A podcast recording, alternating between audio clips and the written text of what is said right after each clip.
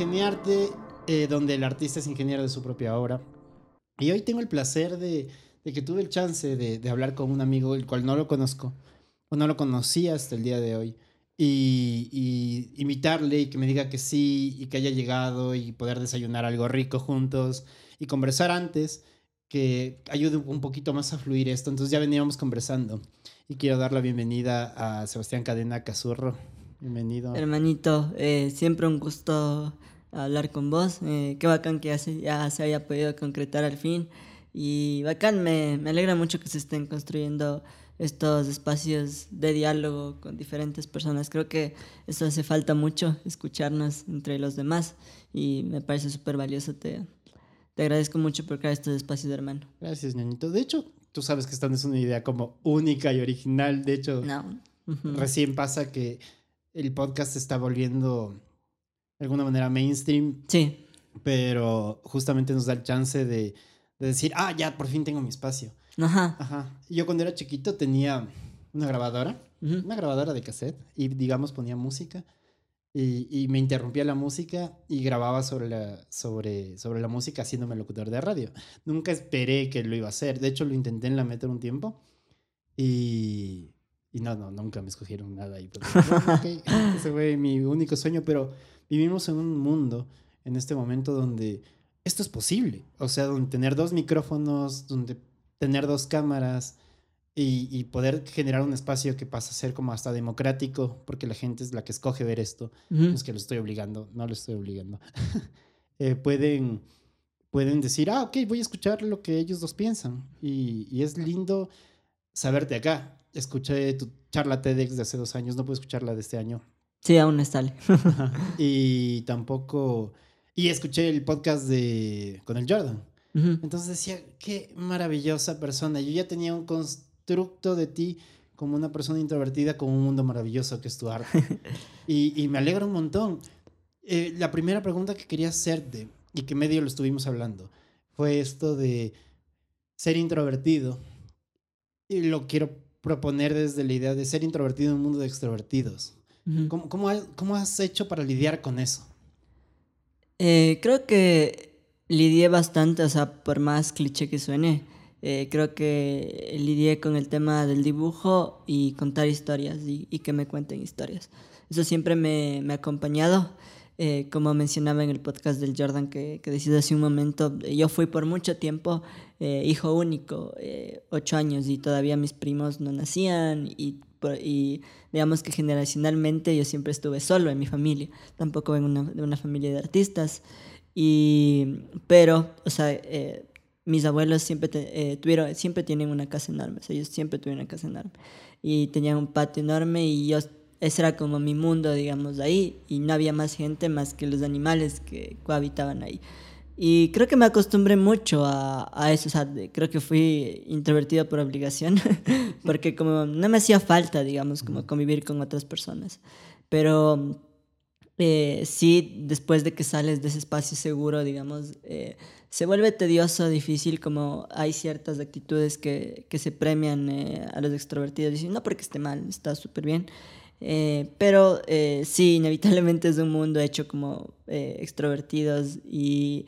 Pero también como que me ha hecho como valorar otro tipo de cosas, otro tipo de interacciones. eh, eh, estas charlas justamente contigo creo que a mí me gusta mucho eh, escuchar a, a- las personas, eh, no porque no me guste también conversar y hablar, pero mm, creo que me nutro mucho escuchando a los demás. Inevitable, inevitablemente eso se convierte en parte de mi obra y de mi trabajo, así. Y realmente, o sea, eh, como vos decías y, y conversábamos antes, de, de esto de que si no hubiera sido introvertido, tal vez no haría el tipo de obra que estoy haciendo. Quizás, no sé, hubiera sido otro tipo de artista, pero inevitablemente ese rasgo de mi personalidad eh, formó mi obra también. Y eso me parece hermoso. Yo en el primer podcast con Carlos Puga, Ujú. él es un desarrollador visual, es un, es un contador de historias. Ya hablábamos de eso. Decía que alguien dijo en alguna vez, creo que fue Galeano, o Galeano parafraseando a alguien, que el Ujú. mundo no está hecho de átomos, sino de historias. Ujú. pero no todo el mundo la ve. Sí, la, eh, es que las personas nos construimos en base a narrativas, creo. Em, siempre, o sea, inevitablemente siempre pienso como un día, como que fuera una, una historia, o sea, eh, son un conjunto, digamos, de, de, acciones, de situaciones que nos llevan a otras cosas que, que, tienen relevancia a corto o a largo plazo en nuestra vida. Y de hecho, o sea, la historia se construye en base a estas narrativas que nos contamos. Y, o sea, eh, creo que una de las formas en las que tenemos justamente de comunicarnos es contando estas historias de, desde antes, la tradición oral, eh, o sea, de las cosas más pequeñas, de que tu abuela o tu abuelo te siente en sus piernas y te empieza a contar cómo eran las cosas antes, o sea, te construyes en base a narrativas. Entonces, y tu vida también se construye en base a estas historias que te cuentan y las que, y las que quieres escuchar, las que no quieres escuchar, y todo eso te forma como persona. Es fuerte porque bajo esa misma idea se me vino a la mente cuáles son los tipos de narrativas que existen hoy por hoy. y, y pensaba, de cierta manera lo conecto con la idea del cortoplacismo de las historias. Mm. O sea, antes, si hablábamos, por ejemplo, de mi, de mi abuelo, yo podía estar sentado con mi abuelo escuchando horas y horas sus historias. Horas.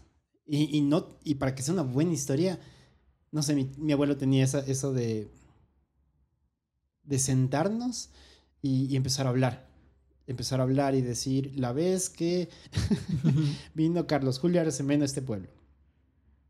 Y te cuenta todo, desde... Con lujo de detalles. sí, y, de repente estás sumergido en esa historia. Estás metido tanto ahí que, que al final se fue el día, ¿sabes? Se fue el día. Bueno, eso era cuando mi abuelo estaba vivo.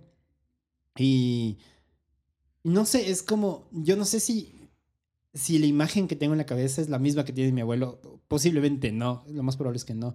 Pero esa historia me nutrió de una manera espectacular y te digo, una de tantas que mi, abuelo contaba. Pero ahora, justo, justo tenía esta discusión hace, hace unas semanas con respecto a las historias de Instagram. Ajá. Que literalmente se llaman historia. Ajá. Sí, ya tenido mucha resistencia eso. sí. Y, y de cierta manera te la tienen que resumir máximo en 15 segundos. Sí. ¿Cómo lidias con este cortoplacismo en la historia con tu trabajo? Em, creo que, o sea, por una parte eh, nutrió la forma en que yo cuento mis historias y por otra también como que me, me he sentido como también muy limitado en ciertas cosas, como que la plataforma misma te limita, no sé, no puedes subir un cómic largo a Instagram si tiene más de 10 viñetas, por ejemplo. Eh, o esta historia, no puedes subir un, un, video de animación en un reel si, tiene, que si no tiene menos de 45 segundos. Entonces es como eh, vivir mucho en, en, esa inmediatez de las cosas, como que, como que consumir el mayor número de cosas en el menor tiempo posible. Y eso te digo, por una parte nutrió eh, cómo cuento mis historias, pero por otra, como que ahora me estoy cuestionando mucho eso porque eh, eso te digo, que yo no me voy a sentir satisfecho hasta que saque este cómic largo que, que, estoy como pensando hace varios años, eh, porque eh, siento que eso no lo podría contar en estas cuatro viñetas. Es una historia que necesariamente, por sus condiciones, necesita algo largo. Y creo que, no sé, yo siento que tal vez eh, vamos a entrar en una etapa en la que ya nos vamos a acostumbrar nuevamente a estos formatos largos, quizás, porque necesitamos mucho. Em, creo que la inmediatez nos ha hecho mm, bastante daño en ciertas cosas porque eh, era lo que te eh, se puede incluso malinterpretar un mensaje de WhatsApp que envías a una persona. Antes llamabas y y pasas, podías pasar horas conversando. Yo no estuve en esa época, pero me cuentan que decía.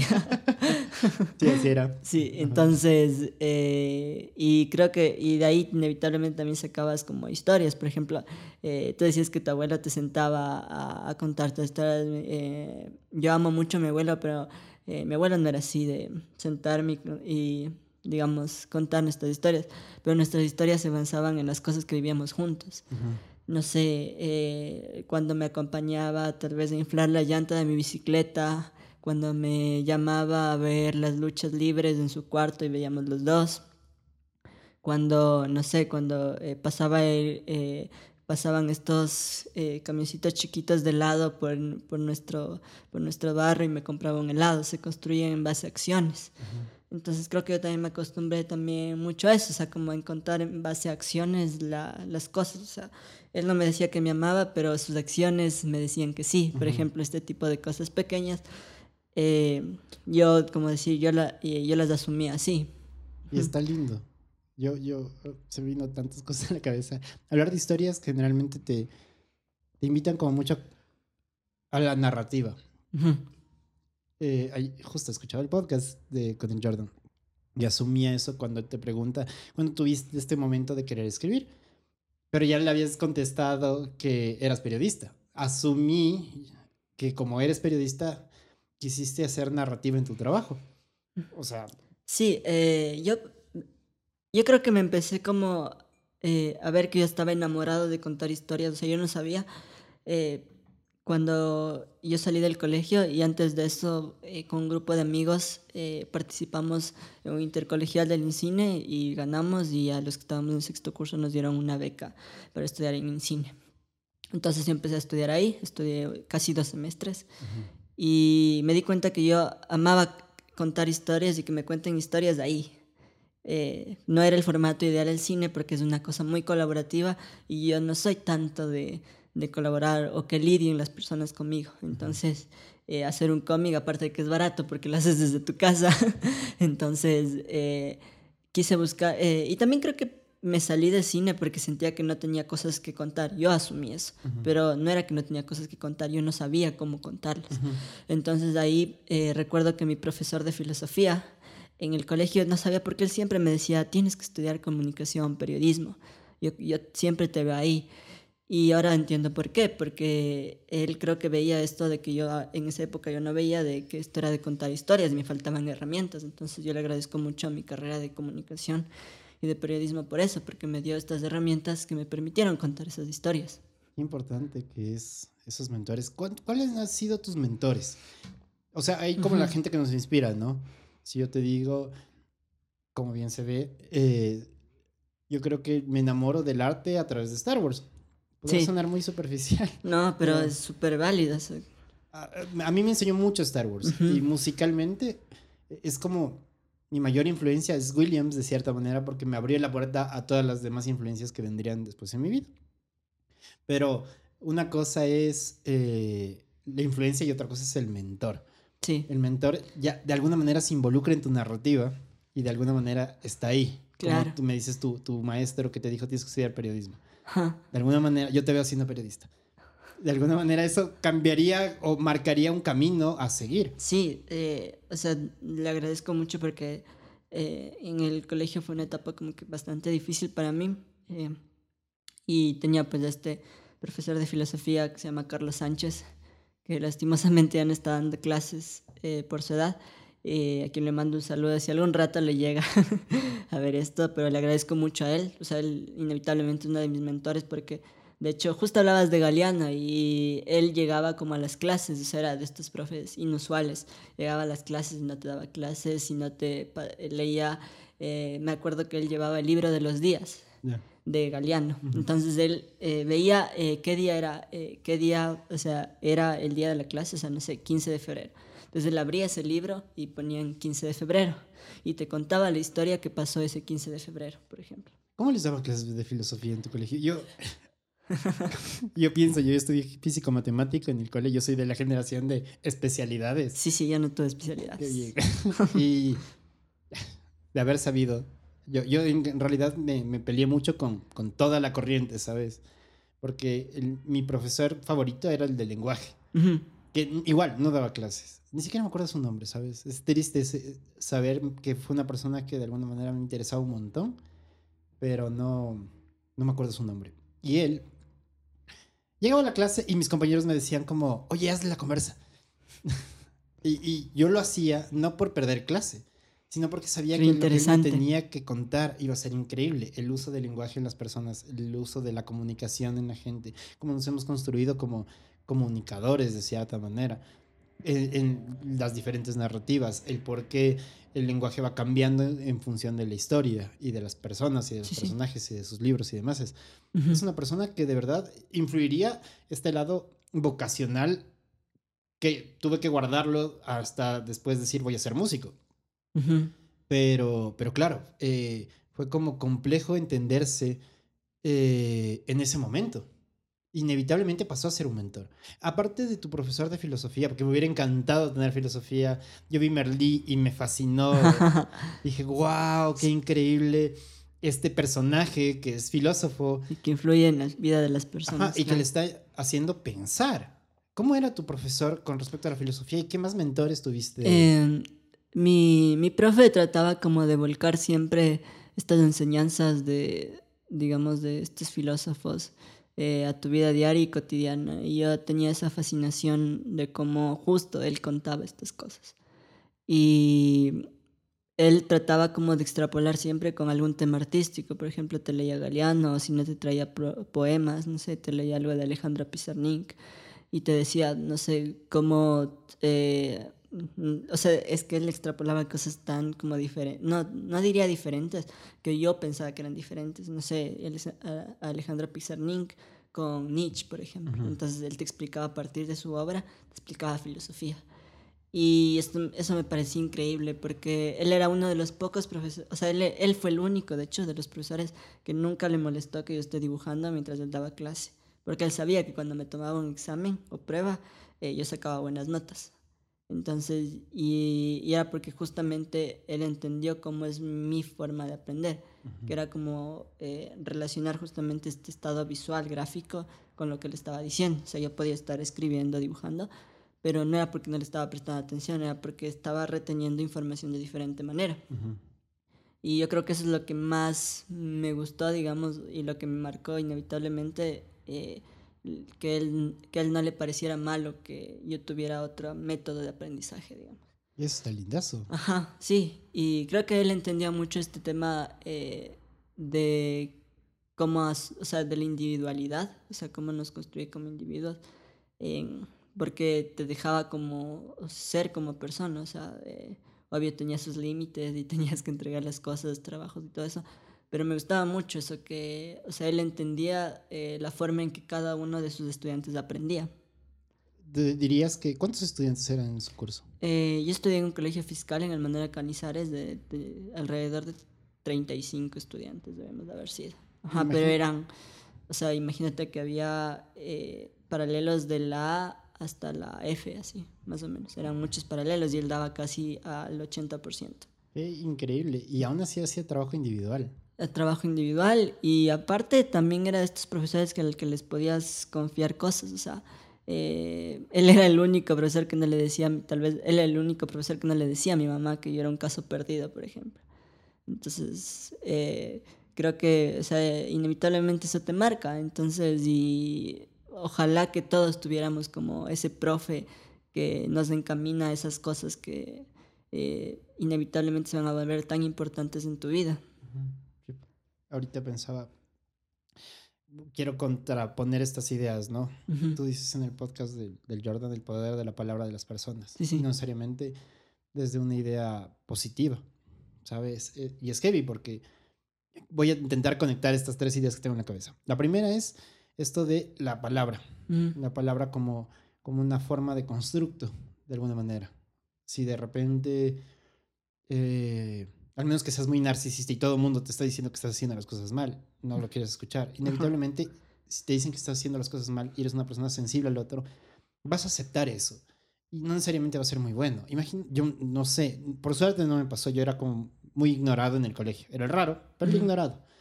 Entonces no decían de mí un caso perdido. Yo no sé qué hubiera, cómo hubiera sido mi vida si me hubieran dicho todo el tiempo "Eh, es un caso perdido, porque no tiene concentración, porque está dibujando, porque se la pasa pensando en cualquier otra cosa y no está poniendo atención. Y ni siquiera te dieron el chance de entenderte. Sí, no. Pero pasa que viene un profesor que te dice algo que marcaría el resto de tu vida y que pasa a ser como un pilar importante. Importantísimo. Y, y no, no es que no te luego, solo está construyéndote y es como cómo saber qué es lo que aceptas y qué es lo que no aceptas y Sí, cuál es tu filtro. no. Eh, o sea, yo acepté como ese, eso de, eres un caso perdido, de hecho, como que estuve mucho tiempo, digamos, en una etapa depresiva bastante fuerte, la más fuerte de mi vida, donde ni siquiera quería levantarme de la cama y eso no le deseo a nadie, literalmente, porque las personas que saben que viven con depresión es algo que te invalida en tus actividades diarias. Entonces, eh, eso me pasaba, pero eh, yo creo que esto lo he aprendido como a sobrellevar mucho mejor. No digo que ya estoy 100% como bien de esto, pero creo que esto me ha ayudado inevitablemente la terapia, la terapia psicológica me ha ayudado como a tener estos filtros, a no, a no racionalizar tanto las cosas, sino eh, a entender mi mundo diferente y aceptar, y, o sea, aunque me cueste aceptar eh, la manera en que soy, porque no le estoy haciendo daño a nadie, ni me estoy haciendo daño a mí. O sea, de hecho, la etapa en la que más me hice daño fue en la que no dejé de dibujar. O sea, dejé de dibujar por completo, sí. Ya quería dejar de dibujar y fue justo cuando todos los profesores decían que era un caso perdido y esto.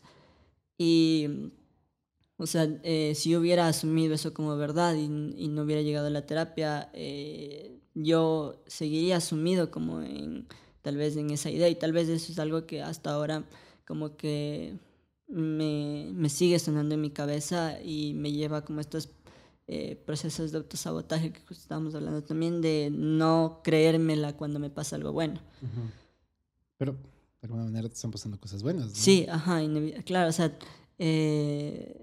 a veces, aunque yo sé cómo llegan y sé que no fue fácil y sé que sí fue con trabajo, eh, sí cuesta, o sea, aún me cuesta como eh, recibir estas cosas buenas. Porque creo que eh, esto, en eso es algo que justo recién también otra vez regresé a terapia y esto es lo que estoy trabajando ahora, que es como, así como recibo las cosas malas, también recibir las cosas buenas. Entonces, saber que ambas son parte de mí, no solo las malas. ¿Sabes? Voy a compartirte algo que, me lo estaba guardando para este momento. Que quería que sea público. Era. Tú para mí fuiste inspiración en media pandemia. Ay, qué hermoso. No, de verdad, o sea, fuera de, de, joda, no, no, teníamos este contacto como. Porque para que la gente se entere un poco de esto, yo conozco de Cazurro no por su obra en sí, sino porque estaba en un grupo de WhatsApp conmigo jugando Mario Kart. Con, con los chicos de cementerio y todo, y fue muy lindo. Sí, sí. Y, y fue cuando te empecé a seguir que decía, y, y quiero reconocer esto, ya te lo dije antes, pero no me gusta tu forma, pero me encanta tu fondo. Mm. Y prefiero decírtelo de frente y no, no escribir, qué mal dibuja, porque sería estúpido de mi parte, ¿sabes? No, ese es estúpido. Más bien, me enteré en el podcast y por eso agradezco el podcast del Jordan de saberte periodista, de saber que no, no estuviste en una especialidad de arte per se, eh, artes visuales y aún así has desarrollado de manera eh, tuya tu arte y has generado un lenguaje que es una de las cosas más complicadas de hacer para cualquier artista, generar su propio lenguaje.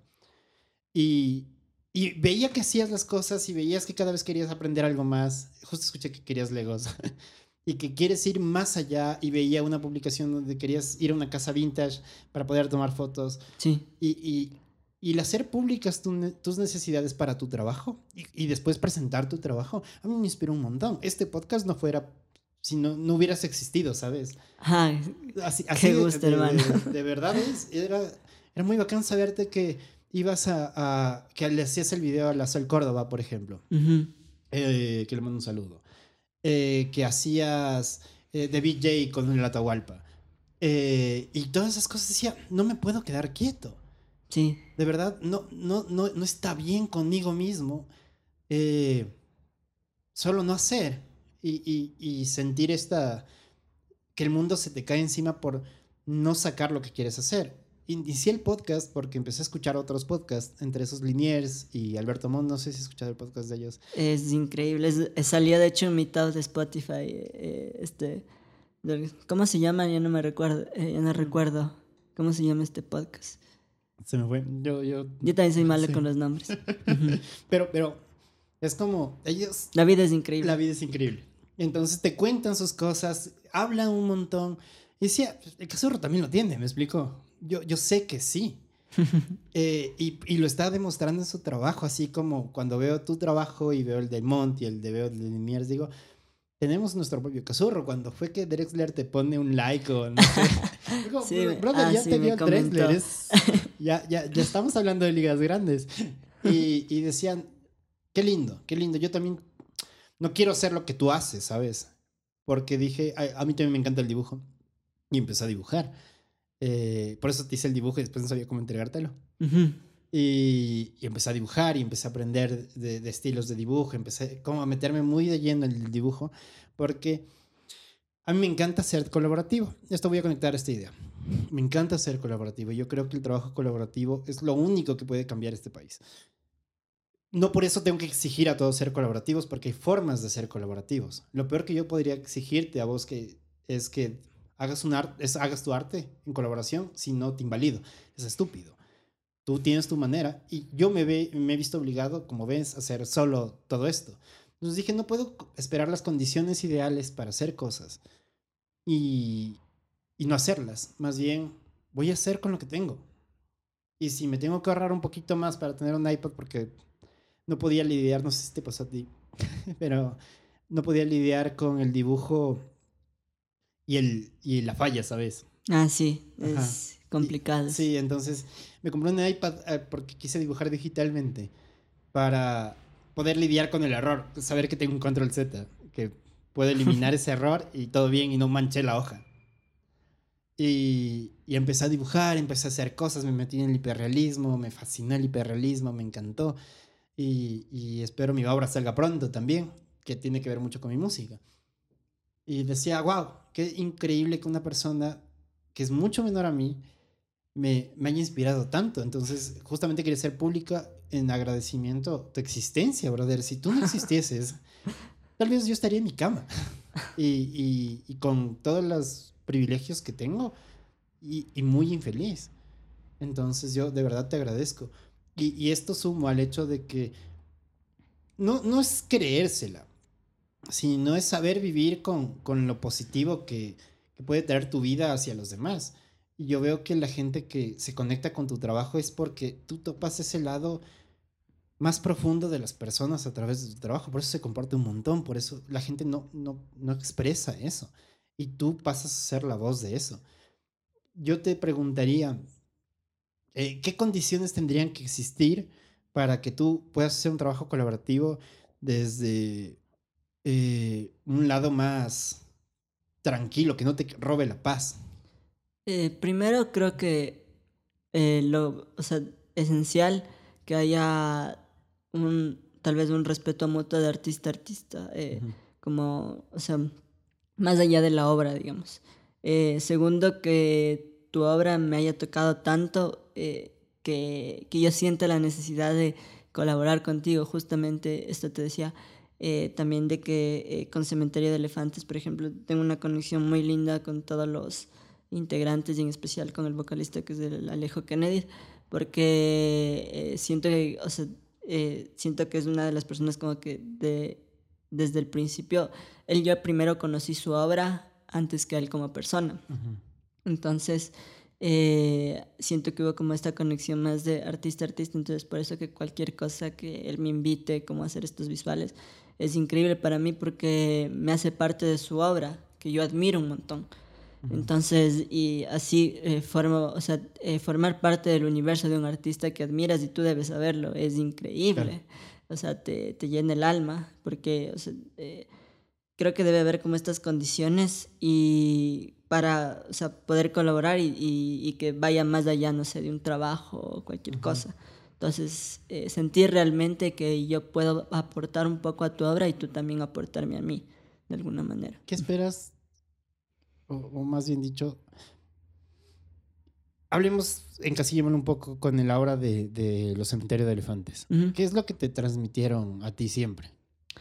Eh, siempre eh, me, creo que en un inicio me gustó mucho como esto de, de tener eh, el lado que siempre hay como este lado depresivo eh, bastante fuerte, también hay un lado muy romántico, hay un lado también muy feliz y, y, eso a mí, o sea, como te decía, a mí yo soy como un rockstar frustrado, nunca aprendí a tocar ningún instrumento a pesar de que tengo guitarra eléctrica guitarra normal y piano. En mi casa nunca aprendí ninguno de esos. Eh, y, y, saber que hay, o sea, eh, ver la, la, magia, o sea, cómo eh, esos acordes te pueden producir algo en voz, y eso es lo que me producía, la, o sea, es lo que me produce la música de Cementerio de Elefantes, por ejemplo, que a mí me, me cautiva un montón, o sea, Palomita Cuculí, que es una de mis canciones preferidas de ellos. Eh, o sea, eh, escucharle, o sea, fue como, no sé, fue, es como, fue tan poético, digamos, porque estaba regresando de la universidad en Ecovía y justo salió en el shuffle de, de Spotify, salió eh, Palomita Cuculí de Cementerio de Elefantes y estaba, estaba justo lloviendo y escuchando música y, y, fue increíble esa experiencia. Entonces son esas experiencias que no te esperan pero que te marcan. Entonces eh, creo que siempre como que busco eso en una, en, en, una obra artística, sea cual sea, que me marque a mí y de alguna forma me haga mejor persona tal vez. ¿Sabes? Pensaba en cómo tienen que ocurrir esos momentos específicos para que marque, tal vez. No sé si hubiera estado en un estadio, por ejemplo, y hubiera sonado esa canción, lo hubieras escuchado. Eh, no sé, quizás no hubiera sido la misma experiencia, tal vez. eh, pero, o sea, son esos momentos súper random de la vida que, que, te suceden de vez en cuando, de vez en nunca. Pero cuando suceden son eh, súper mágicos que parecen sacados de película. Entonces, justo hay esta eh, película que te recomiendo mucho que se llama Begin Again. No sé si has no, visto. No, no. Eh, Begin Again es una película que se trata de, de una pareja de músicos que justo eh, el, el, chico de esta pareja, que es Adam Levine, de hecho, de Maroon 5, él eh, eh, actúa como de músico famoso para variar. Actúa. Ah, ah donde sale el actor de Hulk como productor musical y descubre a la novia sí, de ya, Justo ya, ya, es, sí, sí, ajá, sí, que es una. Qué belleza. Sí, y justo hay una escena que es súper icónica de esta obra de, de este director, que, la eh, que este productor le dice a la chica que está produciendo, le dice que adora la música justamente porque convierte todo evento banal eh, en algo mágico. Uh -huh. Entonces tú pones música y puedes ver gente pasando en la calle y, y viendo desde tu balcón que se vuelve algo mágico, ¿cachas? O sea, la música tiene ese poder. Entonces, ya es, creo que por eso también me eh, como que me vinculé más a la música de, desde el cine uh -huh. que desde en sí buscar eh, artistas o eso, sino como buscar la banda sonora de tal película y ahí me entero de tales artistas. Cuando estás dibujando y pones música, ¿qué pones? Eh, depende, por ejemplo, uh -huh. cuando estoy en una etapa, digamos, más creativa, más de jugar, por ejemplo, de hacer alguna, de crear alguna historia o de bocetear y eso me, me gusta poner mucho eh, soy muy fan de Studio Ghibli, entonces pongo como todo lo que tenga que ver con soundtrack de Joe Hisaishi, que es el, el que produce las, las canciones de Studio Ghibli, me pongo eso. Me gusta mucho como eh, el, el, instrumental, entonces me pongo eso para que no haya, un, no haya una cierta interrupción por la letra, sino que haya como este estado de flow que le llaman. De, Explícame de, lo del estado de flow, sí quería topar ese tema. Ajá eh, de, bueno, que como que me ponen en ese estado de trance. Uh -huh. eh, básicamente el estado de flow, digamos que se puede resumir en esto donde tú ya, eh, digamos que sale de la conciencia tuya hacer arte, o sea, eh, por más loco que suene, o sea, ya ni siquiera lo, lo piensas, solo sale, uh -huh. solo se mueve tus manos, se mueve, no sé, cualquier cosa que estés haciendo, se mueve la guitarra y solo pasa, o sea, y no sabes cómo, no sabes cómo. ¿Dirías que es magia? Eh, magia y trabajo duro. Creo que más trabajo duro. Porque si no, si no trabajas duro, no van a llegar esos estados de flow. Yo, cuando lo escuché en el podcast, me, me, me impactó. Porque yo he vivido esos estados de flow, uh -huh. pero no son siempre. No, es, o sea, llegan de vez en nunca, pero debes trabajarlos tanto y debes saber aprovecharlos porque, no sé, tal vez te coge un estado de flow sin que tú sepas tocar bien piano no puedes explotar tanto ese estado claro. de flow. Uh -huh. Pero si tú ya, o sea, si tú ya tienes como cierta experticia o tienes ya, por lo más, eh, no importa que no salga algo trascendental, uh -huh. pero ya estás como creando, creando, creando, ya cuando te llegue de verdad, va a ser como, vas a tener tantas herramientas de trabajo que te vas a volver loco. Porque, a ver, a mí me pasó, a ver, me he metido con varios mm, lados del arte, justo lo contaba en otro podcast que todavía no sale eh, que yo escribí un libro. Escribí un libro como una especie de terapia para una relación fallida. O sea, yo quería sacarme esa historia, porque no hubo un cierre con esta persona. No hubo un cierre, entonces vivía con esta ansiedad continua de necesito cerrar esta historia, necesito que entiendas por qué te quise tanto. Y, se dio la casualidad, esto voy a repetir, pero bueno, eh, se dio la casualidad de que justo una amiga, eh, no, no, no lo había visto en años, entonces nos reencontramos y me dijo, ¿qué fue de tu vida? Entonces dije, voy a contarle esta historia.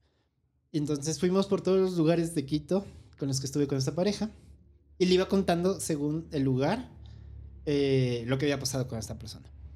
Entonces dije, al final del día, eh, ella me dice, escribe un libro de esto. Así, como me lo... Escribe este día como si fuera un libro. y fue como, ok, sí, ¿por qué no? Como sería una buena forma de cerrar esto.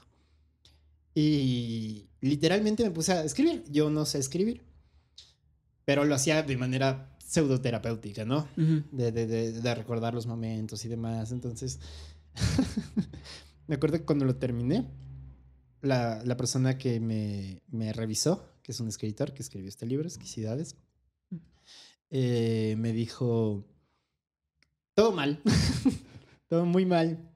Eh, no, no, cuentas bien, estás escribiendo como hablas, muy, muy, muy mal, salvo un capítulo. Y ese capítulo es el de Cuenca, donde terminamos. ¿Qué pasó? Que como ya estaba escribiendo el capítulo de Cuenca, fue un capítulo que me tuve que ir a Cuenca a escribirlo en ese lugar. Y, y me pasó, y yo no sé cómo explicar eso, que me fui. No estaba ni en la computadora escribiendo. No estabas pensando solo me fui, todo eran imágenes, eran detalles, eran cositas, cosas que si te lo cuento, no podría contarte con tanta fidelidad como lo vi, ni como lo viví, ni, ni con la información que tenía en ese momento. Entonces podía contarte desde que llegamos hasta que salimos. O sea, es el capítulo más largo de ese libro que nunca va a salir. Pero la sensación de haber estado todo un día sentado escribiendo, viviendo ese momento, como el, lo que dicen es recordar es volver a vivir. Bueno, yo lo estaba escribiendo y lo estaba viviendo. Y, me acuerdo que cuando terminé, mi café estaba frío. Y era de noche y empecé a, escribir en la mañana. Y nunca más lo volví a sentir así de... De, fuerte. De fuerte. Jamás, jamás, jamás. Siempre busco ese momento. Y cuando dijiste lo del estado de flow, me vino eso a la mente. Dije, es eso. En realidad es saber que en tu trabajo artístico te vas. Pasan las jams, pero dura muy poco. Y, y a veces te quedas como muy frustrado porque ya se acabó y solo fue ese momento. Pero, pero cuando haces tu arte que se plasma y tuviste estado de flow, no solamente estás dando eso, sino viene como este bagaje detrás, esa historia que está detrás, que te llevó a ese momento, que tú mismo dices, es el trabajo duro. ¿Qué es lo que recomendarías, el que más habla, eh, qué es lo que recomendarías para, para llegar a ese trabajo duro? O sea, ¿en qué consiste ese trabajo duro? Si tuvieras tú em. que resumirlo y cuál es el proceso creativo. A ver, mmm, podemos cortar un ratito para irme al baño y después te respondo. por favor. y volvimos. Eh, te preguntaba sobre el trabajo duro y se combinó justo con, con, algo que me estabas diciendo fuera. Me gustaría que lo repitas, no de la misma forma, pero quiero llevarlo al hecho del trabajo duro. ¿Qué es para ti el trabajo duro? Em, yo creo que el trabajo duro es justamente lo que te mencionaba de que he fracasado como muchas veces en mi vida, pero que eso no ha sido como impedimento para que siga dibujando, o sea, como eh, buscar nuevas herramientas de trabajo, ser muy curioso. Yo creo que el trabajo duro va de la mano de ser curioso. Y hay esta parte buena de ser autocrítico contigo, eh, pero no, no autosabotearte, sino autocrítico. O sea, como saber en qué estás fallando, eh, ser honesto contigo mismo y decir, no, yo esto puedo mejorar. Tal vez si en este, voy a hablar netamente del dibujo, que es a lo que me dedico, no sé, si Tal vez no sé dibujar carros bien. Me voy a dedicar eh, un mes a dibujar carros para poder hacer una novela gráfica que hable de eso. Porque eh, eh, pienso que eso es lo que también hablaba en otra entrevista, de que lo, veo, o sea, lo veo como un juego de niños, el trabajo creativo en general. Como que mientras más herramientas tienes, mientras más, o sea, mientras más juguetes tienes, vas a poder hacer mucho mejor tu obra y se te va a hacer mucho más fácil plasmar las ideas que tienes. Porque puedes tener ideas increíbles, pero muchas veces estás limitado por las capacidades que tienes en ese momento. No porque no puedas, sino porque requieren tal vez un poco más de trabajo, constancia. Es justo lo que me está pasando, que para escribir la novela gráfica que estoy queriendo escribir, mis limitaciones son mis problemas de que no eh, estudié artes, y de que nunca le puse tanta atención a tal vez aprender perspectiva, anatomía, que son debilidades que las reconozco en mi trabajo y que y, estoy intentando mejorar y estoy estudiando eh, a diario cuando puedo eh, para poder mejorar estas falencias que tengo y poder comunicar mejor mis ideas narrativamente en esta novela gráfica. Entonces, eh, creo que el trabajo duro viene de esta inquietud de que saber en qué, en qué estás errando y también de... O sea, es que creo que el trabajo creativo es de una persona que no le gusta estar quieta, siempre tiene que buscar nuevas formas de divertirse. Entonces a mí, eh, si algo no me divierte, eh, ya empiezo como a buscar otras herramientas de trabajo, como que me gusta ese juego de ver qué sucede, o sea, y, y es muy bonito porque en ese proceso de aprender eh, tienes muchos errores y esos errores a veces no son tan errores, sino que ya se vuelven parte de tu voz como artista. Entonces, eh, o sea, a eso me refiero con trabajo duro, porque eh, si estás solo esperando los momentos de eureka, eh, no vas a explotar tanto tu lado artístico. Entonces, o sea, las personas pueden ver cuando la canción ya salió, las personas pueden ver cuando la viñeta mía, el dibujo ya salió, las personas ven cuando tu podcast ya salió, pero no ven el trabajo de edición, de trabajo, de las herramientas, de todo el tiempo de investigación que implicó hacer cierta cosa. Entonces, eh, yo disfruto más de ese camino a que terminar. Entonces, eh, no sé si te ha pasado, por ejemplo, de que cuando estoy como eh, con una idea así muy buena eh, y tengo que terminar esa idea hasta, hasta culminarla, no importa si son 4 o 5 de la mañana, y es, tan adictivo eso de, de, acostarme con ese cansancio rico de haber terminado algo, de, de, saber que está ahí y lo logré. Entonces, eh, me, me, encanta esa sensación de, de cansancio porque me siento bien conmigo mismo porque sé que trabajé, sé que trabajé duro. Y, me parece fascinante, porque yo lo asociaba al hecho de los podcasts. Y esto también lo asocio con el teatro. Eh, y he tenido con invitados que han trabajado conmigo en teatro y que admiro un montón, actores. No sé, ¿cuándo fue la última vez que fuiste tú al teatro? La última vez que fui al teatro debe haber sido antes de pandemia. Ajá, antes de pandemia, a ver la obra de una amiga. Y, y a veces pasa que la gente que nos involucramos tal vez en el teatro, nos fascina el teatro porque medio intuimos lo que hay detrás, ¿sabes? Eh, la gente que le encanta el teatro sabe que esa función no va a ser la misma el día siguiente. Claro, ajá. No, no es, porque todo el trabajo que requiere montar la obra hace que vaya cambiando. Entonces en el teatro hay este dicho de tienes que ir al estreno y al final de la obra, siempre. O sea, no, no es algo que solo vas una vez y dijiste ya vi la obra, que es generalmente lo que la gente cree que es el trabajo. Quieres presentarse, ese es el trabajo. Yo he tenido muchas discusiones con gente que, que, por ejemplo, no es músico. te dicen, pero usted solo se presenta una horita, ¿por qué me cobra tanto? Y es como, a ver, yo no le estoy cobrando la presentación, la presentación literalmente es gratis. yo le estoy cobrando las horas de ensayo, la movilización de los músicos, eh, el tiempo que ellos requieren junto con mi dirección o, mi instrumentación. Y sobre eso le hago descuentos, porque no es, no es que yo me estoy cobrando cada actividad que hago. Eso es lo que yo cobro cuando, cuando presento una, un trabajo. Es incluso como soy tan perfeccionista en, mis montajes y en mis cosas. Das más. Ajá. Doy mucho más y no lo repito. Eh, es raro que yo haga como un concierto seguido.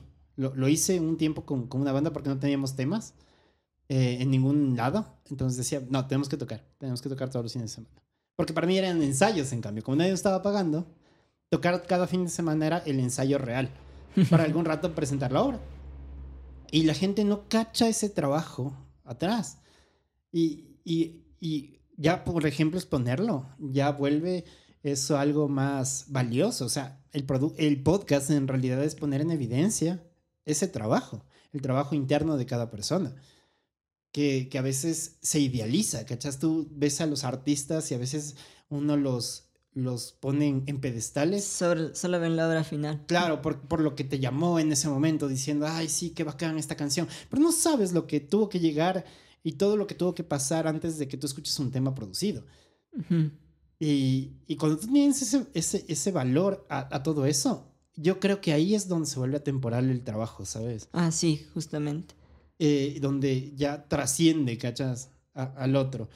Eh, a mí me parece gracioso, perdón que siga hablando, pero me parece gracioso cuando las bandas tocan covers. Yo no tengo nada en contra de los covers.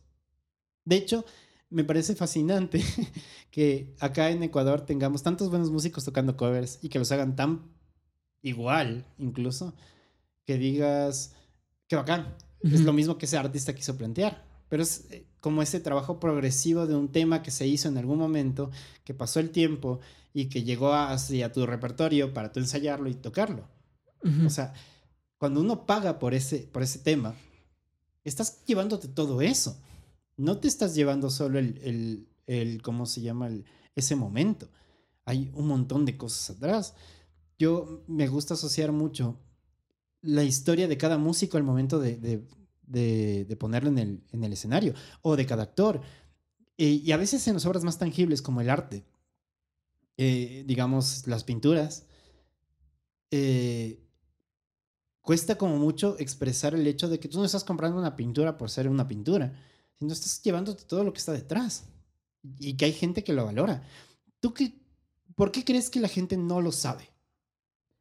Eh, es lo que te eh, mencionaba de que eh, justo una de mis grandes influencias Liniers dice en una entrevista que a la mayoría de artistas lo que le gusta es ser el que mueve los hilos y de, de los títeres y que las personas solo vean los títeres, pero no ven al titiritero. Entonces, eh, yo creo que está, o sea, creo que las personas como que valoran un poco más, o sea, el, el tema que está ya eh, producido o no sé, el, mm, eh, un cómic o cualquier cosa, porque para ellos es magia. o sea, no, eh, para ellos es como, eh, wow, ¿cómo llegó a esto? ¿no? O sea, obvio, hay algunos que lo valoran, otros que no. Y hay estas personas que como te dicen a vos, ¿por qué me cobra tanto si solo toca una hora? Entonces, es gente que no valora como el trabajo creativo que está detrás. Pero creo que hay como esa magia, porque, o sea, yo soy, otra vez te lo repito, un músico frustrado que nunca en su vida aprendió nada. Me, hubiera gustado ser músico. Eh, pero ahora no tanto, porque veo todo lo que producen y todo lo que hacen eh, a nivel sonoro, me parece como magia. O sea, yo no entiendo de acordes, yo no entiendo de instrumentos, yo no entiendo de nada de música de sonido. Y a mí me parece tan mágico como eh, llegan a algo tan intangible como la música, que solo son ondas. O sea, te puede llegar a hacer sentir algo, o sea, a nivel emocional. Y yo creo que cuando te llega así a nivel emocional, eh, ahí es lo que vos dices, que se vuelve como atemporal eh, esta obra y, y, trasciende justamente. Entonces, eh, creo que por ese motivo es que no, como que no pienso que sea tan necesario que las personas sepan todo este proceso de trabajo, pero sí que valoren, o sea, como que, o sea, que sí se valore el proceso creativo, porque no es como, eh, no es, o sea, no es algo automático, no es algo autómata, si no hubiera computadoras y cualquier cosa, o sea, haciendo obras artísticas, produciendo a mil por hora. Entonces no es un trabajo autómata, sino que debe haber este, es una de las pocas profesiones que todavía necesita tener eh, ese lado humano, o sea, creo yo. ¿Sabes? Había esto de, que justo lo escuché, creo que lo dice Rosarín, estoy seguro. O me lo dijo un amigo, no estoy seguro, pero hay una inteligencia artificial que por su procesamiento puede hacer obras artísticas de ideas. Por ejemplo, si tú le pones silla de aguacate a ese programa, te va a dar varias opciones de una silla de aguacate. Wow. Sí, que dices, wow, ¿en qué mundo estamos? Ajá. Y según vaya evolucionando, ya podría modelar en 3D. No sé si supiste de esa inteligencia en 3D que solo se liberó y que de repente ya tienes como humanos o humanoides eh, con rasgos que se pueden mover y que solo necesitas un programador para hacer ya, o sea, técnicamente ya tienes a disponibilidad seres humanos, entre comillas, eh, diseñados. O sea, ya no, ya no existe el diseñador que se pueda modelar desde la figura, sino de repente ya, es, ya, ya está hecho. Claro, ya solo le das una maqueta tal vez. Exacto. Ajá. ¿Dónde diríamos que la inteligencia artificial supliría al ser humano? Entonces, eh, posiblemente ya esté pasando. Entonces, ¿cuál sería el valor del ser humano en su trabajo? Eh, yo creo que el valor del ser humano justamente está en esto de la, de la creatividad. Eh, eso también te comentaba de que eh, en estos podcasts que yo escucho, el, el- estas conversaciones entre filósofos llegan a la conclusión de que en sí filosofar no tiene en fin dar más filosofía, sino que el fin es hacer arte. Y porque justamente por más que planteen ideas, discutan, debatan, nunca van a llegar al nivel de abstracción que tiene una obra artística, sea cual sea. Porque justo lo que te mencionaba de que el lenguaje es tan limitado, yo ando metido mucho en eso que siempre repito porque eh, me parece tan limitado el lenguaje que utilizamos y por eso más me, me gusta utilizar metáforas. Eh, siento que dicen más que la literalidad eh, por ese tipo de cosas, porque siento que eh, ahí es donde tal vez está el valor del trabajo creativo, porque mi metáfora no va a ser idéntica a la que tú vayas a hacer de diferentes cosas. O sea, eh, mi, no sé, mi, eh, mi nivel de abstracción de la tristeza no es el mismo que tú vas a tener. Entonces, en ese sentido, es como que ahí está como este, tal vez este, este lado humano, este lado más humano, creativo. Creo que, o sea, creativi- creatividad puede haber en, en- o sea, hay en todos, en, to- en toda acción, o sea, de, de hecho, en este libro Sapiens, no sé si has leído, no. eh, el, el libro Sapiens justo ponen que una de las cosas que, que nos hacen como eh, diferentes de otras especies es justamente este tema de la, de la creatividad, de ser, de ser creativos y de darle diferente significado eh, a, a las cosas. O sea, no hay otro, ot- o sea, no hay otro ser vivo que dé otro significante a algo. eh, por ejemplo, esa silla eh, para ti puede tener un valor sentimental, pero para mí solo es una silla. Entonces, eh, a mí me gusta enfocarme más en ese significante donde tú le das tu propia connotación. Es lindo porque me lleva a significados y significantes a través de la metáfora o cualquier recurso literario que le ayude, ayude a explicar tu significante, eh, le da una carga de valor. Claro. Generalmente, una silla puede ser una silla, una mesa puede ser una mesa. Pero, por ejemplo, esta mesa, esta mesa de vidrio, cuando le conté a mi novia que quería hacer unos podcasts, me lo regaló por mi cumpleaños. Ujú. Tiene un valor simbólico valor más que fuerte. el que yo le podría dar. Ajá. Exacto. O sea, por lo general, una mesa es una mesa hasta que entra esta historia que le da un significante, Sí. que, que hace que estemos sentados tú y yo en este momento, que, que hace que esta narrativa que yo haga que le dé significantes de valor a las cosas tenga un valor. Y eso creo que nos hace humanos, Sí. dentro de todo. Sí, eh, escuchándote te recomiendo mucho que leas una obra, si no la has leído, que es un manga que se llama Oyasumi Pum Pum. ¿Ya? Y Mándame. a mí, ya te, te voy a enviar. eh, y a mí me, me encanta tanto eh, este manga porque tiene, o sea, utiliza unas metáforas visuales tan hermosas. O sea, aparte de que el artista eh, es un japonés loco, así que dibuja increíble. Tiene unas, unas metáforas tan visuales, o sea, eh, que te quedas loco, o sea, eh, puedes sentir el amor sin, sin, no sé, sin dibujarte un corazón. Puedes sentir el, eh, el odio, puedes sentir cualquier eh, emoción que te quiera transmitir durante un- o sea, una hoja de papel. Entonces, eh, el poder que tiene como de transmitir estas ideas, o sea, me, me parece genial. O sea, por eso, eh, eh, siento que me gusta mucho consumir tanto cosas de Occidente y de Oriente porque en, en Oriente siento que ahí tienen como una cosmovisión de las cosas más allá de la literalidad. O sea, acá somos, no sé, muy, muy dogmáticos en ciertas cosas y, y creemos que lo que vemos es lo que es. Y allá muchas veces eh, no, allá eh, o sea, exploran mucho este lado de eh, su cultura, de cómo perciben las cosas. es, es por eso como que te recomiendo mucho esta obra, porque escuchándote, por ejemplo, el valor simbólico que das a las cosas, yo o sea, pienso, o sea, es una de las, creo que hoy es mi es una de las mejores obras que puede relatar el tema de la depresión, de la sexualidad, ese tipo de cosas que son tan difíciles,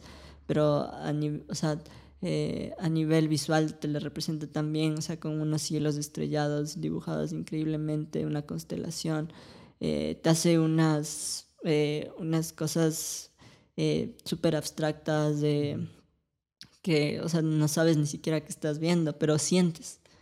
Entonces, lindo, que una obra pueda transmitirte sensaciones. ¿Tú crees que tu obra transmite eso? Eh, Tal vez no lo estés buscando, ¿no? Obviamente tú estás presentando tus sensaciones. Sí, eh, no sé. Busco mucho eh, querer transmitir sensaciones más que no situaciones, digamos. Eh, no sé, justo recuerdo una de una viñeta que, que subí que era solo algo tan simple como un personaje viéndose al espejo, no iba más.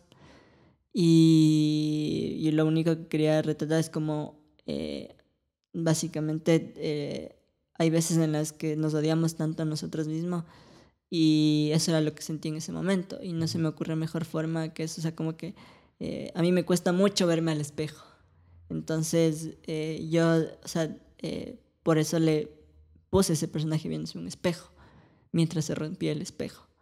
Entonces, eh, a mí me gusta utilizar mucho eso. O sea, no sé si lo hago bien, no sé si lo hago mal, pero mm, me gusta jugar con eso de que no, no, no, no me gusta lo literal. Eh, siento que lo literal tengo a diario y puedo consumir eso. Y mm, como, eh, no sé si es Borges el que dijo que, que nos volvemos contadores de historias o escritores porque, porque no nos alcanza la realidad que vivimos. Entonces, eh, creo que a mí me pasa eso. no, no, me alcanza mucho lo que veo o lo que consumo, que eh, me quiero hacer mis propias historias. Independientemente de que me parezcan buenas o malas, eh, eso ya lo juzgarán otras personas y está bien si les gusta o no. pero a la final es lo que quiero decir y, y para mi suerte creo hay gente a la que si le gusta y que tiene su propia interpretación. Y eso, o sea, puedo tener como mil reacciones en una foto, mil compartidas o algún dibujo que suba, pero me llena más como que una, una persona me haya escrito y me haya dicho, oye, yo me sentí justamente así, tengo ansiedad, tengo depresión y me ayudó tanto. O sea, eso, o sea, es como en esos momentos en que lo dices, te sientes tan valioso que no, no los cambiaría por nada. Esta valía del otro ¿Qué tan importante es para ti? Eh, trato de que ya no sea importante, o sea, inevitablemente siempre eh, nos vamos a juzgar en base a la mirada de ese otro, pero sí, pero ahora intento que esa mirada no me invalide a mí como individuo y como persona, eh, sino que solo alimente más lo que soy. y vamos a esa pregunta fuerte del quién eres. Yo quién soy. Eh, Creo que soy un contador de historias, me gusta decirme más así que un dibujante. Creo que el dibujo, el dibujo solo es una excusa para poder contar mis historias. Eh, me identifico mucho con esta idea que tiene eh, Zetangana, no sé si lo has escuchado, eh, que justo le empecé a escuchar mucho en pandemia. Y él dice que si no hubiera, eh, si no hubiera sido músico, hubiera sido cualquier otra cosa artística, por las cosas que tenía que decir. Y yo eh, siento lo mismo, o sea, como que si, eh, si no hubiera tenido el, dibujo, hubiera buscado otro lenguaje quizás para poder hacer mis obras. Tal vez hubiera sido poesía, tal vez hubiera sido, no sé, en un mundo idílico, música eh, o cualquier otra cosa que no, eh, me permita tener una voz. Oye, tampoco, perdón que me meta, ¿no? Pero tampoco estás tan tarde para estudiar música. Yo empecé a tu edad, ¿verdad? sí, no, o sea, eh, siento que quiero quedarme con esa magia de, de cómo hacen las cosas. Ajá. ¿Piensas que, hablando de, de esa magia, que al no saberse, por ejemplo, al no saber teoría, eh, la sientes. ¿Creerías que si es que supieras, la perderías? Eh, no lo sé, tendría que hacerlo. O sea, creo que es como tal vez, no sé si es un dogma mío o solo mi pereza de no, aprender música porque yo estoy tan eh, metido en esta idea de que todo lo que hago tiene que, tiene que funcionar y que tiene que salirme a la primera. Entonces, eh, la música no es tanto así. Entonces, pero es porque no recuerdo los primeros días de cuando yo estaba dibujando, donde a mí no me importaba eh, cuando era niño hacer garabatos, eso. o como el video que te mostré justo que mi mamá me envió de mi prima dibujando. Eh, a ella no le importa eh, hacer miles de garabatos, no le importa que, que, diga algo, no le importa. Y yo creo que aprendí así, o sea, y es que lo he hecho toda la vida, que creo que ya me acostumbré a eso. También es como un lugar de confort, digamos. Yo sí te diría como Así como yo en el dibujo, o sea. Como te decía hace un rato. Parece algo tan lejano, ¿no? Ajá, claro. y de, de, repente yo me acuerdo de los primeros cosas que volví a hacer antes de tener el iPad para poder como dibujar digitalmente. Nada, papel y lápiz. tienes que, era esta cuestión de tienes que lidiar con el error. O sea, te guste o no, igual nadie va a ver esos bocetos, vas a lidiar con el error y vas a empezar a dibujar. Y, me empecé a meter mucho en tutoriales de YouTube y demás, ¿no? Como para dibujar la, la, figura humana. Entender Loomis para poder dibujar un, rostro, ¿no? Exacto. Yo también ando viendo Loomis también. está lindo, está muy bacán Loomis. Y y después ya pude tener para el iPad, entonces me compré el iPad. Y, era como hermoso, ¿no? Ya hacer un círculo perfecto porque solo tienes que sostenerlo en el Procreate. Ah, claro, el y el círculo. Claro, el Procreate es algo que me ha salvado la vida. Es hermoso, el programa es fascinante. A mí me fascina Procreate. Y así conocí a un artista que es hiperrealista, que, que él tiene como una serie de tutoriales de, de 0 a 100 de Procreate. Sí. Con hiperrealismo, Jaime San Juan, no sé si lo has visto es tan lindo estar en este proceso de aprendizaje de las cosas, a mí me encanta. Y es la forma, ¿sabes? Es la forma. Yo eh, puedo entender un poco, el, yo creería que, que esta, esta aprensión de decir no quiero estudiar música, es por la forma, cómo te enseñarían música, que de alguna manera sí, cargaría con eso feo de, ah, pero es que ahora ya sé que es un acorde mayor con sostenido 7. Te recomiendo un podcast que hice con Julián Frangi. De verdad te lo recomiendo. Escucharlo que es hermoso como el Juli, que es un genio en el jazz y es un genio en su, en su composición y todo, te dice, es la teoría en realidad es esta forma de cómo yo puedo expresar cosas subjetivas. Es, es que eso es lo, justamente por el tema de que empecé a aprender eh, anatomía, empecé, estoy aprendiendo a aprender uso del color, perspectiva porque justo esto, o sea, como que hay cosas que ya no puedo decir con el lenguaje que he manejado hasta ahora y que ahora tengo que escalar mucho más, o sea, como para poder llegar, o sea, eh, de esta obra que te dije, ya soy pum pum, o sea, eh, yo quiero llegar a ese nivel de decir, o sea, hacer estas metáforas visuales donde em, te transporten a mundos que parezcan reales, ¿sí? Y, y, justamente por eso yo creo que las bases son eh, importantes pero también no quiero eh, casarme con eso, ¿sabes? Porque pienso eh, también porque eh, la perfección no existe. Y pienso que eso es como un limitante de, de varias cosas, o sea, de varias cosas que no he sacado de este mismo cómic, de pensar que solo para mí es interesante y para los demás no. Y, y, o sea, creo que también como lidiar con ese tipo de cosas va de la mano con aprender también a, a dejar tu obra solo ser, que es muy difícil, o sea, parece fácil, pero como dejarle que, sí, que construya su camino, creo que es el lugar más honesto donde puedes llegar a, a que se produzca algo interesante. Eh, me parece hermoso. O sea, esta, esta charla ha sido linda, linda, desde lo que no está en micrófono hasta, hasta lo que estamos charlando ahorita, porque me lleva a mundos tan, tan lindos. Vuelvo y repito, me inspiraste a dibujar, el levantarme de mi cama, desde una, un momento de depresión a, compartir este momento y, no hablemos de una comparación, pero al escucharte hablar, es inevitable no verme mi reflejo de, esta persona que también está intentando hacer algo, ¿sabes? Sí, creo que todos estamos como... Eh, lo que nos diferencia de las demás personas tal vez de... Es que, o sea, eh, nadie sabe que viene a ser este mundo. Pero al menos nosotros lo admitimos y creo que la mejor forma de admitirlo de nosotros es haciendo arte, porque ahí ponemos nuestras dudas, nuestras frustraciones, eh, nuestras inseguridades. Y yo creo que hago arte por eso. O sea, mm, eh, no, o sea, sí es importante ahora como, o sea, eh, el reconocimiento en redes, el que tengas seguidores y eso, y de cierta manera premia socialmente eso ahora.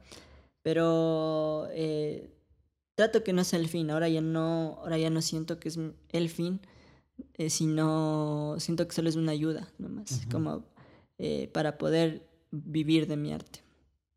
Porque, porque, o sea, porque yo podría estar, eh, no sé, yo soy periodista y podría estar, no sé, en cualquier otro lado haciendo periodismo y cualquier cosa, si tuviera la suerte de que me contraten de periodista, pero inevitablemente seguiría dibujando. O sea, me verías tal vez en una oficina dibujando. Entonces, eh, es algo que nunca lo dejaría de hacer. Es hermoso, de verdad. Eh, no quiero cerrar. No, sí tenemos tiempito. Eh, pero sí, sí quería preguntarte. Ya, hace, bueno, en el anterior podcast con el Jordan, mencionas de que tú quieres ser periodista. de cómics. De cómics, exacto. Sí, creo que mis más grandes sueños eh, son eh, hacer novelas gráficas periodísticas. De medio lo cumplí este año eh, con, con estas dos amigas periodistas que te dije, que son Cintia Guaña y Belén Andade, que son mm, las dos periodistas que curaron y hicieron el reportaje y todo eso. Y yo le di la voz gráfica y también entrevisté y fui al campo y creo que ese fue como el acercamiento más cercano que he tenido a, novelas gráficas y es bacán porque eh, tienes que buscar la forma de, de transportar eh, estos hechos eh, que pasaron en la vida real pero que no hay ningún registro sonoro, ni visual, ni nada. Tú tienes que recrearlo a través de la oralidad de la otra persona, de lo que te está contando. Entonces fue como una experiencia muy enriquecedora para mí. Y, y por ejemplo, ahorita si tuvieras que hacerlo ahorita, ¿cuáles serían las condiciones que tendrías que tener como para hacer ahorita periodismo? Eh, es, que el periodismo investigativo, primero, eh, requiere mucho tiempo. Eh, segundo, inevitablemente, porque requiere mucho tiempo, también debe tener como una remuneración. es, mm, al final del día tienes que pagar las cuentas, tienes que pagar la luz, el agua, el internet.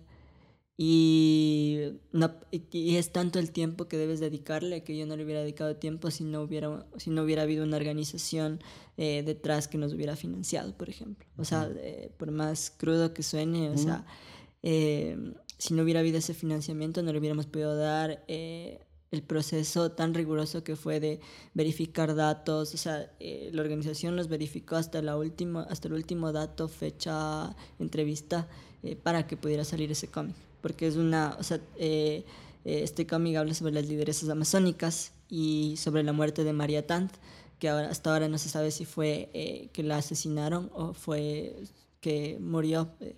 y, o sea, es tan riguroso como fue tan riguroso el proceso de curaduría, de qué contar, de cómo contar, de, de, qué de, de, a dónde ir, o sea, buscar, o sea, ir, solo, solamente ir a territorio, ir al Puyo, a, territorio que no es como al Puyo eh, donde hay ciudad, civilización, o sea, civilización. Donde fuimos no, no, había internet, no había nada, o sea, a duras penas había luz, digamos, en el mejor de los casos. Y, o sea, entrevistar a toda esa gente, eh, o sea, te, te, lleva tiempo. Entonces, eh, pero creo que eh, esa sería una de las condiciones, que haya un financiamiento y también que, que haya como, o sea, esta curiosidad mía del saber el cómo viven ahí, como, o sea, porque era una realidad tan alejada para mí. que, o sea, tan, o sea, yo mm, o sea, crecí en la ciudad, soy tan citadina, que, o sea, que imaginarme esa realidad Mm, para mí era como eh, inalcanzable. Claro. Porque lo que quiero llevar es como un poco de la estructura que se necesita. O sea, es lógico, vivimos en un mundo donde si no tienes para pagar lo que consumes. Exactamente. o sea, está muy linda la historia de sí, quiero hacer esto. Eh, a veces es tan complejo como generar esta estructura que tú puedas decir, ¿sabes qué? Yo vivo de esto y no me falta de comer. Sí, es, es un camino súper complicado. De hecho, creo que en Latinoamérica eh, es bastante complicado eh, vivir de temas creativos en general. Pero, o sea, eh, creo que yo sí como que he tenido suerte, o sea, trabajé, pero trabajé bastante, pero no quiero desmeritar también el lado de que tuve suerte y también tuve gente que me ayudó bastante en este camino, o sea, gente que me mostró otras personas que me podían ayudar a nutrir mi trabajo y no me cerró la puerta. Y, inevitablemente después fueron personas que me contrataron para mi trabajo eh, y que ahora me permiten como mm, tener, eh, digamos, o sea, como que me poderme mantener ya solo, digamos. Eso está lindo. Darte cuenta de esa, de esa realidad. O sea, saber que existe otra gente que al abrirte la puerta genera esa estructura. Sí, ajá. O sea, y creo que eso también como que, eh, por ejemplo, ahora es, eh, si le viera al Sebastián de 19 años, de, 18, como en esta búsqueda de saber qué hacer, eh, también le abriría esas puertas porque sé que hay tanta gente que necesita como, no sé, esa voz, necesita ese espacio, o sea, y que tiene tanto que decir. Entonces, que, o sea, ¿por qué no ser un poco generoso, digamos, en ese sentido? Sí, está lindazo. Como ya para ir cerrando, para, para, para, ir cerrando, porque me gustaría que haya una segunda parte, todos mis invitados les digo lo mismo, porque yo creo que siempre hay mucho de qué hablar. Eh, he decidido que mi podcast no tenga un Intenté, al comienzo intenté, intenté cómo llevar el podcast, intenté hacer preguntas, intenté hacer investigación, pero siento que me sesgaba. Me sesgaba un montón. A, ideas que son construcciones de una persona que ya no eres si es que te escuché en una entrevista. Mm. ¿Sabes? es posible que sí, o sea, mantengas ciertas ideas, pero no seas esa misma ya persona. Ya no soy esa persona de que me entrevistaron hace, no sé, dos años, hace unos días. Ajá, sí, la verdad es que no. Eh, estamos en constante cambio, entonces me llevó al reto personal de que sea caótico, pero con una línea de conducción, que en realidad la línea de conducción es el arte, es la creatividad, es de cierta manera posturas filosóficas o ideas que hacen que construya nuestra, nuestro pensamiento y no, no tanto evaluar constructos, sino, sino lo que va saliendo. Entonces yo justamente decidí no tener una libreta al lado mío y descubrir a la persona que está al frente mío. Y, y que la gente que esté viendo esto pueda, pueda reconocerlo y decir, ah, qué interesante esto, ¿sabes? Yo, yo tal vez no tenga cantidad en este momento de gente que escucha el podcast, pero, pero he tenido muy buenos feedbacks con respecto a, lo que están escuchando o viendo. Y, y, justamente iba a eso.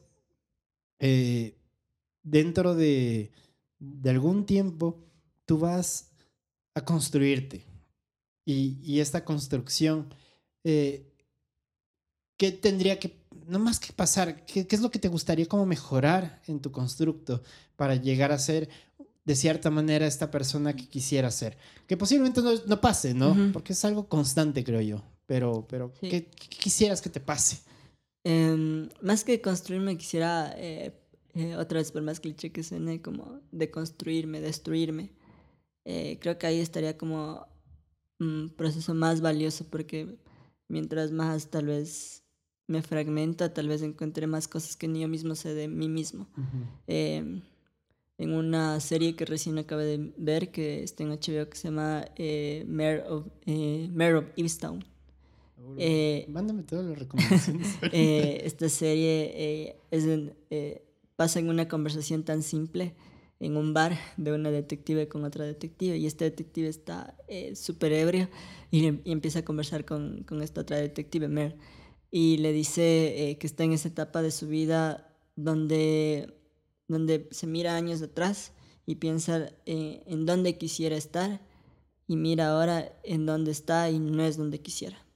pero eh, yo pienso que nunca has estado donde, donde se quiere estar, pero eh, por más raro que suene, o sea, se está donde te necesitan, donde, donde tú necesitas de estar, eh, no en otro lado, o sea, pienso, o sea, mucho como esta idea de que eh, no sé, estamos tan preocupados por el futuro o por lo que hicimos atrás, eh, y, pero no nos centramos como en estas cosas que están pasando como en el presente, y por eso pongo como que tanto énfasis en el tema de, de conversar, de, de escucharse, porque pienso que ahí es como donde realmente estamos presentes y estamos escuchando al otro. Y, y, donde escuchamos al otro, pienso que también nos conocemos a nosotros mismos. Entonces, por eso que tiene esta de construirse, de, de fragmentarse uno mismo y tal vez y unir esos pedazos no linealmente, sino caóticamente. Creo que ahí está algo más interesante, algo más lindo, tal vez algo que, que solo nosotros podamos como eh, ver. Qué hermoso. Y por último, ¿dónde te podemos encontrar en redes? Eh, mis redes, bueno, en todas estoy eh, como Casurrart, en Facebook, en Instagram y en TikTok también. eh, ¿Cuánto te llevo con TikTok? Eh, tres meses llevo con TikTok. Tres ¿Cómo va? Eh, bien, es interesante. No pensé que era una plataforma para mí, le tenía mucha resistencia, pero empecé a subir animaciones ahí y a la gente le gustó y ahora eh, me encanta. O sea, eh, subo ahí animaciones que les gustan a las personas y creo que me permite explorar otros lenguajes. Ajá. Sí, ahora eh, ya pienso que la plataforma es negociable, pero el fondo creo que como que sigue, sigue siendo el mismo, como hablar de todo esto que me apasiona a mí, mis inseguridades y todo eso que te hablaba. hermoso. Gracias, Sebas, de verdad. No, a ti, hermano, qué lindo. Cómo agradecerte que me hayas dado este chance. La verdad, yo siento que tú me estás dando un chance a mí de, de que esto pase, ¿sabes? Sí. no, ¿por qué no lo haría? un monólogo. no, ¿por qué no lo haría? Y, o sea, y como te decía, una de las cosas que más como valoro es, es esto de que, mm, o sea, no significan nada estos números, eh, estos likes, estas compartidas. Eh, como te decía, las redes son muy mentirosas. Eh, pero, eh, o sea, valoro mucho lo que tú me dices, que pues, o sea, eh, es de eso, o sea, como que eh, el arte es como que te va a llevar, o sea, lleva a otras, o sea, es como un, un ciclo donde ese ciclo creativo no se rompe, tú estás inspirando a otra persona, esa persona está inspirando a otra y es un círculo que no se rompe, que sí, solo es un círculo de inspiración constante.